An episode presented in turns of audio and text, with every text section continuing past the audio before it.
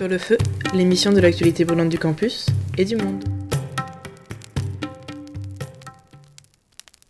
Bonjour à toutes et à tous sur les ondes de Radio Germaine. C'est le retour de Sur le feu, votre émission d'actu étudiante nationale et internationale. Et après la pause hivernale, venez vous réchauffer auprès de l'actualité la plus chaude de votre région.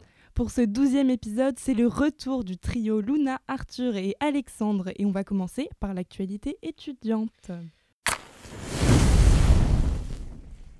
Tout d'abord et jusqu'à ce vendredi, ce sont les initiatives étudiantes. On compte sur vous pour voter pour les initiatives étudiantes qui vont changer votre vie sur le campus et celles qui proposent des projets innovants et engageants. Et jusqu'au dimanche 6 février également, c'est la semaine du cinéma du BDA. Commencé le lundi 31, les événements se sont succédés et continuent ce week-end. Ce vendredi à 20h au cinéma Christine, projection du film d'Alfonso Cuarón, Les Fils de l'Homme, une œuvre une œuvre d'anticipation virtuose, belle et cruelle, dérangeante aussi par son réalisme, une œuvre majeure du réalisateur mexicain acclamé. Et samedi à 20h, toujours au cinéma Christine, c'est Jeune femme de Léonore Serrail qui est diffusée. Et enfin dimanche, toujours à 20h et au cinéma Christine, c'est la cérémonie de clôture du festival avec la projection de La colline où rugissent les lionnes de Louana Bajrami. Lundi 7 février de 17h à 19h, le BDA organise une jam, une arène d'improvisation symphonique ouverte à toutes et à tous. Ce sera au 28 rue des Saints-Pères, salle H003. Ce mardi 8, l'assaut de cinéma Close Up organise une conférence sur le doublage de 17h à 19h en salle H101 au 28 rue des Saints-Pères. Et le même jour, les Binous Bikers organisent leur prochaine course le principe, trouver le plus rapidement possible un bar où des pintes de bière à 2,5 euros attendent les participants et les participantes. Le gagnant se voit offrir ses bières par l'assaut. Rendez-vous à 20h au Saint-Sulpice, l'inscription est obligatoire. Le lendemain 9 février, le BD organise une conférence avec Édouard Louis et Godefroy de Lagasnerie de 19h15 à 21h en amphithéâtre Chapsal. Toujours le 9 février, les jeunes européens Sciences Po et jeunes européens étudiants de Paris organisent une conférence qui s'intitulera Les recommandations de la conférence sur l'avenir de l'Europe et après. Donc ce sera à 19h30 à la Maison des initiatives étudiantes de Bastille, 50 rue de Tournelle dans la salle du Conseil. Jeudi 10 février, le Cercle marxiste de Sciences Po organise une conférence Comment combattre les oppressions de 19h15 à 21h en salle 34 au 27. Et le vendredi 11 février, donc l'association Scubasque organise euh, une table ronde à l'occasion de la Journée internationale des femmes et des filles de sciences. Ce sera de 19h15 à 21h15, on vous reprécisera le lieu. Et on passe donc aux actualités nationales. On commence par parler du scandale Orpea. Pour vous rappeler un peu les faits, euh, Le Monde avait publié le 24 janvier des bonnes feuilles des fossoyeurs par le journaliste indépendant Victor Castanet. Et euh, il a donc décrit un système où les soins d'hygiène et les repas des résidents euh, dans les EHPAD donc étaient rationnés, ce qui a fait bien sûr scandale. Le groupe a ensuite contesté les faits et Mediapart a révélé quelques irrégularités au niveau des contrats de travail. Il faut rappeler que la situation des EHPAD, c'est la même pour tous les groupes privés. Orpea ne fait pas exception. Et cette manière de comptabiliser nos, anciens comme des chiffres et d'avoir une version purement mercantile de la manière de gérer euh, les instituts de santé pour les personnes âgées, c'est un système qui est généralisé sur l'ensemble du territoire. Il ne faut pas y voir une exception. Et puis ça montre aussi une privatisation petit à petit aussi de certains secteurs en fait qu'on aurait pu penser que allait être du public intégralement géré par le public. On voit aujourd'hui des monstres industriels ou des, grandes entreprises du troisième âge se constituer en France et Orpea en fait partie et Orpea même s'exporte à l'international. C'est un des fleurons français dans la matière.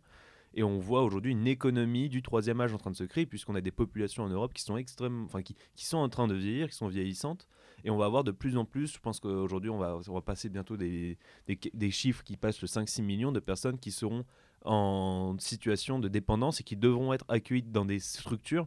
Et on a l'éclosion d'un système privé extrêmement puissant. Et ça pose la question comment ce système privé est géré? Est-ce que le parce que bien sûr, vous ne pouvez pas ouvrir une EHPAD comme ça en claquant des doigts, vous devez obtenir des autorisations, mais comment ce secteur est géré, comment il est régulé, et on voit, et c'est ce qu'a montré aussi l'enquête qui, a été, euh, qui a été faite, euh, l'État, pour l'instant, on a démontré qu'il avait une vigilance qui était en dessous de ce qu'on pouvait attendre de lui. C'est-à-dire que les contrôles qui étaient faits bah, étaient faits en, en prévenant les organismes qu'il y allait avoir des contrôles. Il n'y avait pas de contrôle surprise. Et c'est pour ça que deux enquêtes viennent d'être lancées par l'État justement pour voir la situation du groupe Orpea aussi bien à l'intérieur des EHPAD pour une première enquête et une deuxième enquête pour voir ce qu'il se passait au niveau financier pour Orpea parce qu'il y avait aussi des troubles comme l'a révélé Mediapart. Mais ça pose la question voilà est-ce qu'on peut laisser au secteur privé gérer des domaines si importants qu'est la gestion du troisième âge tout comme on pourrait laisser l'éducation au privé ou comme on pourrait laisser d'autres services publics au privé? Ça pose cette question là et on a vu quelques limites déjà d'un secteur privé qui euh, se retrouve un peu les mains libres et a vraiment fait des choses graves. Et encore, on le rappelle que c'est un organisme privé qui fait de la rentabilité et Orpé en plus, des choses, c'est plutôt un organisme de luxe, c'est-à-dire des places qui vont entre 6 000 et 12 000 euros par mois pour euh, les personnes qui y sont hébergées. Donc c'est vraiment du haut standing. Et même si dans ce haut standing-là, on arrive à avoir des telles atrocités, parce que c'est vraiment assez dur ce qui a été montré par la, l'enquête, on peut se demander ce qui peut arriver pour des gens qui ont beaucoup moins de moyens. Ouais, symbole de cette puissance, euh, de cette structure privée, euh, Victor Castanet, le journaliste indépendant, a euh, révélé au moment de son enquête qu'il avait reçu des propositions de plusieurs millions par 15 millions, par le groupe par le groupe Orpea pour ne pas sortir son enquête. Donc il y, a véritablement un lobbying dans cette industrie du troisième âge. On passe maintenant à la primaire populaire après des mois de d'attente, Christiane Taubira est sortie en tête avec une mention bien plus, suivie par Yannick Jadot, Jean-Luc Mélenchon, euh, Pierre, Laroutourou, puis Ad Hidalgo, dont la campagne véritablement euh, sans le souffre, on peut le dire. Euh, enfin, Charlotte Marchandise, qui a annoncé, comme la Pierre Laroutourou, vouloir rejoindre la campagne de Christiane Taubira. Et en dernière place, Anna Aguet Portori, que vous avez entendu à cette antenne, qui a décidé, elle, de rejoindre la campagne de Jean-Luc Mélenchon, comme elle l'avait annoncé auparavant, et comme elle l'avait annoncé à cette antenne aussi. Bon, bah, finalement, c'est la notoriété, en fin de compte, qui, a, qui aura emporté sur cette primaire populaire. Après, on peut, on peut aussi s'imaginer que si, euh, si certains candidats avaient été plus actifs euh, dans leur campagne, ils auraient eu d'autres résultats. Ah oui, parce qu'on a pas eu de débat en fait dans cette Si, si, il y en a eu deux, mais, personne n'en a entendu parler. Et puis, ils n'ont pas, tous, euh, ils ont pas tous participé finalement. Non, non, on était véritablement sur une campagne, peut-être la campagne la plus centrée sur les personnalités et le moins sur les idées qu'on ait eu de la 5ème République. Ce qui est vraiment paradoxal. Dommage pour un processus qui se voulait être le renouveau de la démocratie.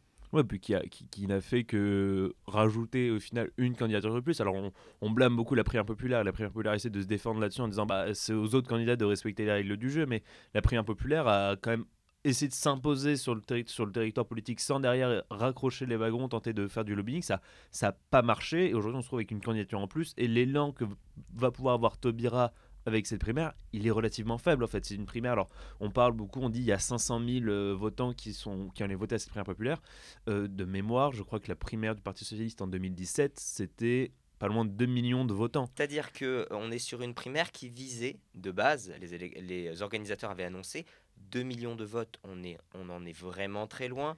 Tu parlais donc de, des conséquences concrètes pour Taubira en termes de sondage, à l'heure actuelle, bon, il n'y a que deux sondages alors on, on, parle qui sont sortis suite à la victoire de Taubira à la primaire populaire. On ne voit absolument aucune progression statistique.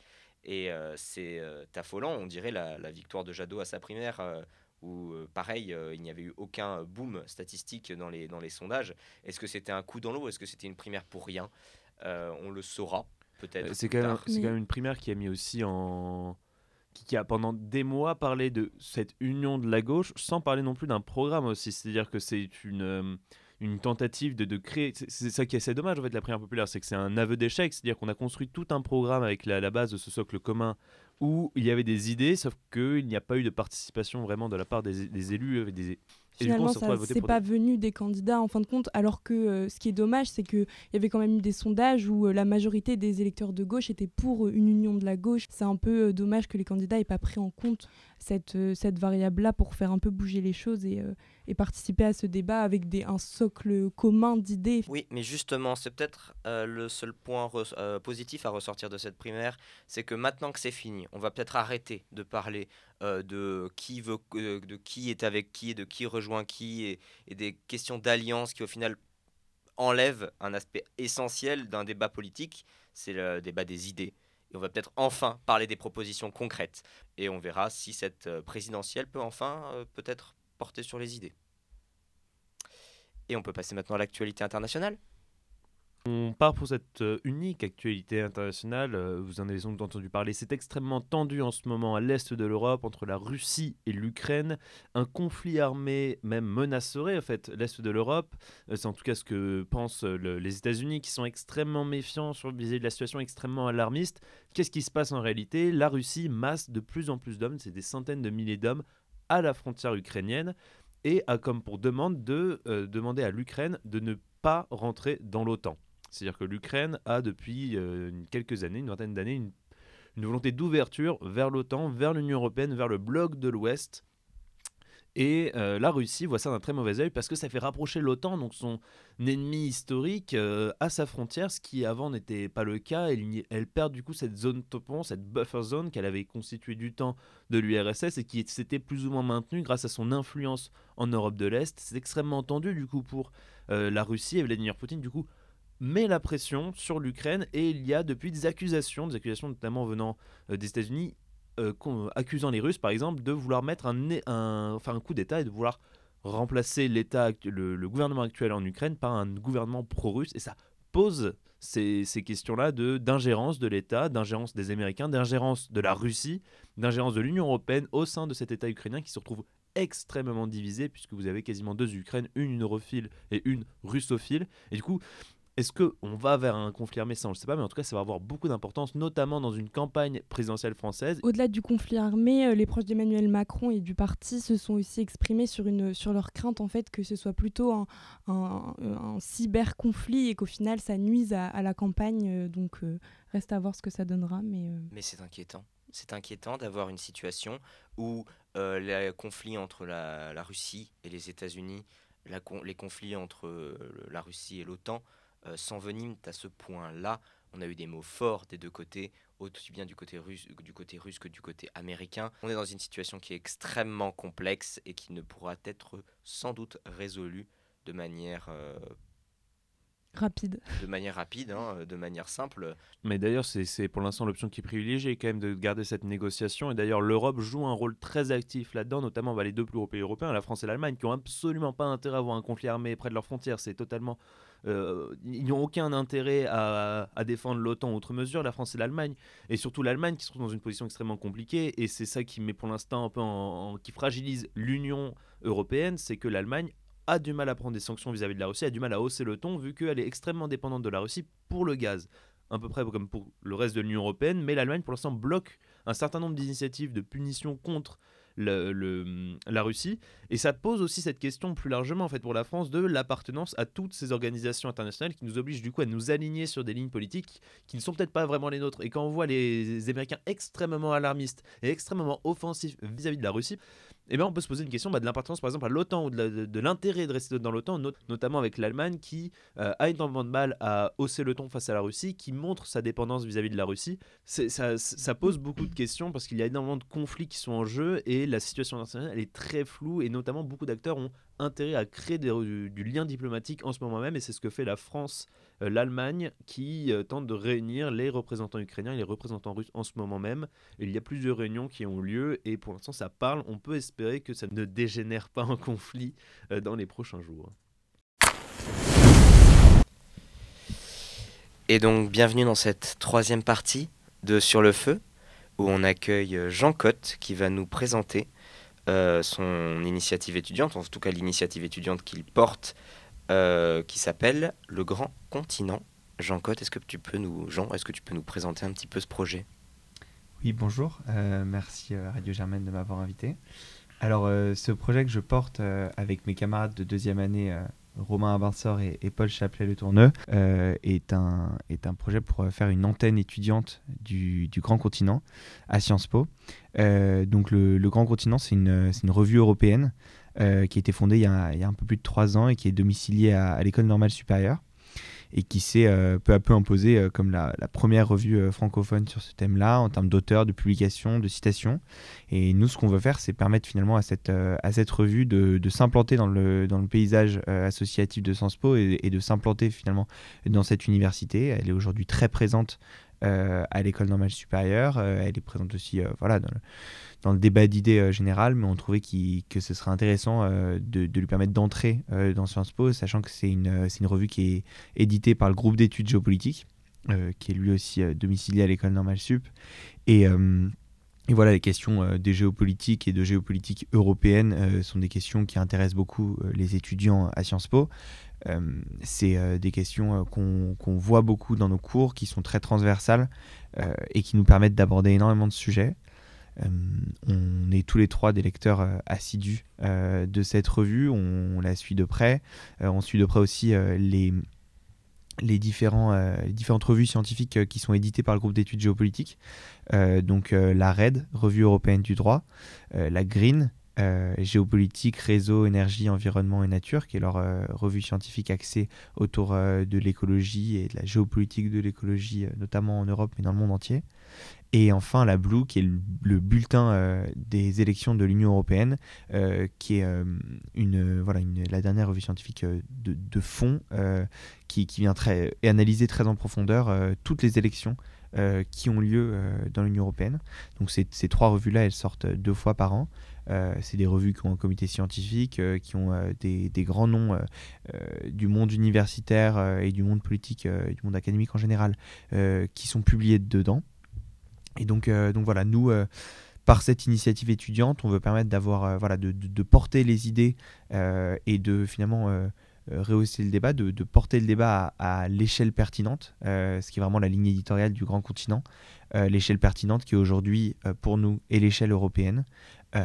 Et, et, donc voilà, de, de, faire découvrir ça aux étudiants qui ne le connaissent pas, mais aussi de permettre à ceux qui le connaissent, qui sont nombreux, et que je salue, les étudiants de Sciences Po qui, qui, sont des adeptes euh, de cette revue, euh, qui, pour, pouvoir leur proposer voilà, des, événements, des conférences euh, qui aujourd'hui ont, beaucoup lieu à l'école normale sup, pour pouvoir en héberger certaines à Sciences Po, notamment les mardis du Grand Continent, qui sont un, cycle de conférences qui ont lieu tous les mardis avec différents auteurs sur des événements de l'actualité, mais aussi sur des articles de fond qui sont publiés par le groupe d'études géopolitiques ou par le Grand Continent.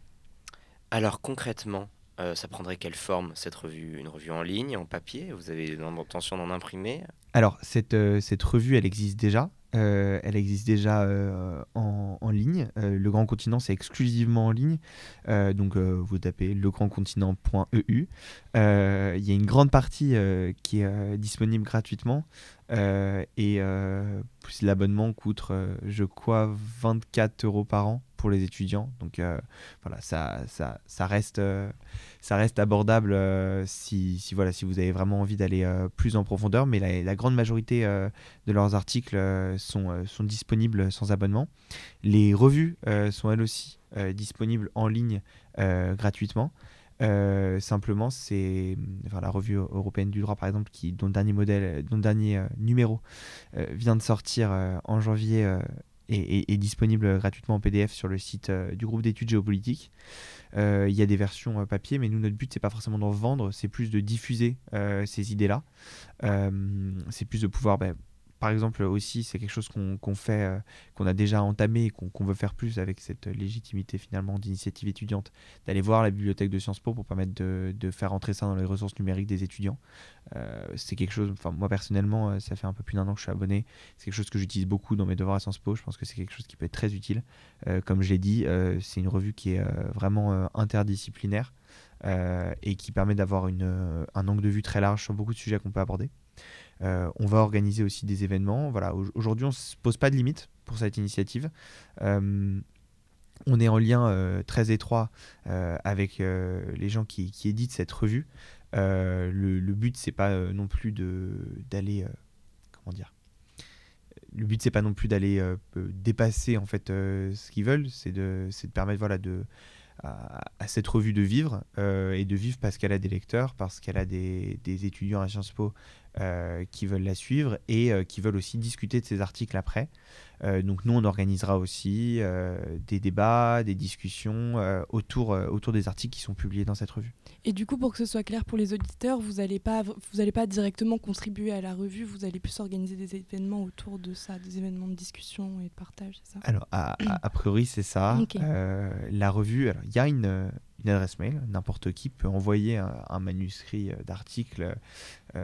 personnellement, c'est parce que je lis les articles que j'en envoie pas, parce que je pense que je n'ai pas la qualité pour les écrire. mais oui, je pense que ça peut être aussi très intéressant. vous avez tout à fait raison de, de venir, notamment bah, auprès d'un public, euh, par exemple de l'école doctorale de Sciences Po, ou même n'importe qui, il ne faut pas se poser de limites, euh, qui aurait des, des, ambitions d'écrire des articles. Je, pense que cette, cette, revue peut être un, bon endroit pour les publier. Après, on ne fait pas partie du comité éditorial, euh, si c'est si la question.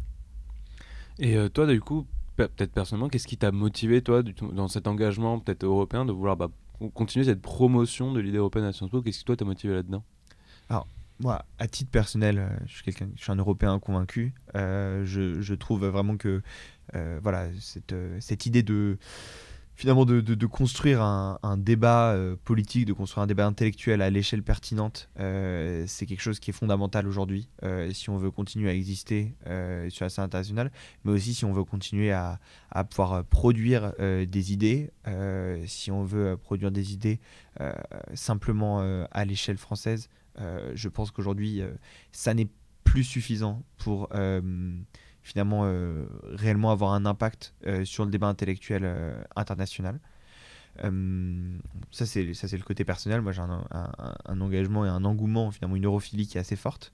cette, cette revue, il, se trouve que, que moi, voilà, j'y je, lis depuis longtemps, je, je, la lis depuis longtemps, excusez-moi. j'en je, suis en lien avec les gens qui, euh, qui l'éditent euh, et je participe très régulièrement aux conférences euh, qui ont lieu le, mardi à l'école normale supérieure avec deux de mes camarades donc, qui, qui sont dans le cas où on était dans la même triplette l'année dernière en première année et, donc on y allait ensemble, on a un intérêt commun et on avait envie de porter ça à Sciences Po donc c'est ce qu'on a proposé finalement aux gens qui éditent cette revue. Et pour peut-être élargir un peu, tu penses de quoi de, la place de l'Union européenne, à la fois dans l'enseignement à Sciences Po et dans la vie associative à Sciences Po? Est-ce que tu trouves qu'on. c'est un sujet dont on parle assez Ou est-ce que par exemple, il n'y a qu'un axe sur lequel on peut travailler dessus, etc. Qu'est-ce que tu en penses de cette place de l'Union européenne à Sciences Po? Alors la place de l'Union européenne dans les cours à Sciences Po, je trouve qu'elle est globalement très bonne. Je pense qu'on est une université qui, euh, qui est assez à la pointe là-dessus. Je pense que c'est un choix aussi euh, de, de, la direction de Sciences Po, enfin de la direction euh, de la formation initiale de Sciences Po depuis, depuis longtemps. Le fait euh, notamment d'avoir voilà, créé le master d'affaires publiques européennes, puis d'avoir intégré ce master dans l'école d'affaires publiques pour vraiment en, faire quelque chose de charnière dans cette école qui est, qui est, une, qui est, qui est une des, des grandes écoles de Sciences Po. ça permet aussi d'avoir cette ce, focus-là euh, sur l'Union européenne. Dans les cours, je trouve que la manière dont on l'aborde est, très intéressante. Euh, par contre, le fait qu'on l'aborde est très intéressant. Par contre, je trouve qu'on a peut-être tendance à toujours l'aborder de la même manière, euh, à, toujours voir simplement finalement le, le, côté très technocratique de l'Union européenne. C'est-à-dire qu'on parle de l'Union je vais, essayer de faire une allégorie, j'espère qu'elle va fonctionner. En gros, j'ai l'impression qu'aujourd'hui, quand on parle de l'Union européenne, on parle que euh, des, institutions très technocratiques. C'est comme si quand on parlait de la France, on parlait uniquement du Conseil d'État, de la Cour de cassation, euh, de la Cour des comptes. Euh, quand on parle de l'Union européenne, on parle uniquement de la CJUE, du Conseil européen, de certaines parties de la Commission. on parle pas de la vie politique européenne. Euh, qui certes, je le, je concède, on me dirait, elle est, peut-être aujourd'hui balbutiante, elle est peut-être moins ancrée que la vie politique euh, française, euh, mais justement, c'est notre rôle aussi, à mon sens, en tant que nouvelle génération, de la porter. voilà, il y a la conférence pour le, futur de, de l'Europe qui a lieu en ce moment même. Il y a, on voit que le débat politique européen devient de plus en plus grand, qu'aujourd'hui on suit de plus en plus ce qui se passe au Parlement européen qui bah, à cette, euh, quand même, c'est quelque chose d'assez incroyable. Quand on, suit le Parlement européen, on se rend compte que, que c'est assez incroyable, un, parlement, un vrai Parlement qui, qui fonctionne, euh, qui, qui, est un Parlement qui a un, rôle euh, de Parlement et qui, et qui a vraiment, voilà, dans cette, dans cette démocratie qui n'est pas une démocratie présidentielle comme on en a en France. donc ça, je dis pas du tout que le Parlement a, pas d'intérêt en France et quelque chose de godillot, je dis simplement qu'il a un rôle qui est différent. Euh, en Europe, c'est vraiment une pierre angulaire. Et, euh, et je pense qu'on a. Voilà, il faut un peu sortir euh, le débat politique européen de simplement les institutions européennes. Il faut réussir à, l'élargir, à aller sur d'autres sujets. par exemple, le Grand Continent a lancé en décembre dernier le premier prix littéraire européen qui a lieu sur le Mont Blanc. pour, voilà, pour représenter voilà, plus, plus, plus haut point d'Europe on cherche à ouvrir finalement le débat européen, à le, le, faire sortir euh, de ces carcans qui euh, bah, peuvent paraître butants euh, pour certains. comme je le disais, bah, si on parlait du Conseil d'État à longueur de journée, je pense qu'on s'intéresserait pas trop à la politique française comme on s'y intéresse aujourd'hui. Du coup, tu nous as parlé au niveau de l'enseignement là, mais au niveau associatif, il y a quelques quand même intérêts autour de l'Europe. Et du coup, est-ce que vous, vous auriez des projets peut-être avec d'autres assos Oui. Euh, tu as tout à fait raison, j'ai oublié de parler euh, du côté associatif. Le, alors les, associations qui, parlent d'Europe aujourd'hui euh, à Sciences Po, il y en a, il y en a certaines qui sont, qui sont franchement très bien. Je suis pas du tout ici, c'est pas du tout une concurrence. l'initiative étudiante qu'on porte finalement n'est pas du tout là pour, faire de l'ombre à d'autres associations. je pense notamment aux jeunes européens que je salue je fais partie, euh, j'ai fait partie l'année dernière, euh, et, qui, font un, travail remarquable, mais qui, est un travail plus politique, même si c'est transpartisan, où c'est quelque chose, euh, vraiment une volonté, voilà, ils ont un grand volet éducatif euh, pour la partie euh, Europe par les jeunes où ils, vont dans les collèges pour apprendre comment fonctionne l'Europe, tout ça. Ils ont voilà cette volonté finalement de montrer comment fonctionnent les institutions européennes, euh, d'avoir ce voyage à Bruxelles qu'ils font chaque année pour voir les institutions et d'avoir une vision aussi qui à la, à la base finalement les jeunes européens c'est quand même le, le, mouvement de jeunesse du mouvement européen qui est un mouvement fédéraliste. c'est une proposition politique nous, on n'a pas une, euh, c'est pas une proposition politique qu'on a, c'est une, une, revue d'idées. Euh, on, porte un projet de, de débat d'idées, et donc euh, finalement, je pense que c'est que c'est très complémentaire. après, il y a, y a d'autres associations qui parlent d'Europe aussi à Sciences Po. je pense notamment bah, aux différents partis politiques qui en parlent par la voie finalement de leur proposition politique.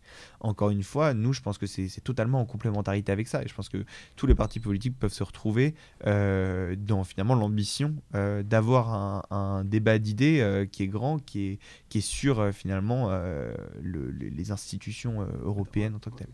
Non, mais on voit aujourd'hui dans un contexte quand même européen qui est assez tendu. On voit le contexte en Russie à la frontière ukrainienne qui est extrêmement tendu. On a des débats à l'intérieur de l'Europe, par exemple sur les énergies renouvelables, la place d'une nucléaire, entre la, les questions entre la France et l'Allemagne sont extrêmement tendues. Le plan de relance, on a le, les, fameuses, les fameuses problématiques avec les droits de l'homme en Pologne et surtout en Hongrie avec Viktor Orban. Quand on voit tout ça, on a l'impression que l'Union européenne est en train de s'effriter. Comment on peut encore aujourd'hui essayer de promouvoir cette idée européenne? Est-ce qu'aujourd'hui ça a encore du sens ou en cette période de présidence française de l'Union européenne, malheureusement, ce serait pas une Union européenne qui aurait du mal à prendre son élan? Alors, je, pense que c'est tout le contraire. Je pense qu'aujourd'hui, euh, on a un champ d'opportunités qui est assez incroyable devant nous.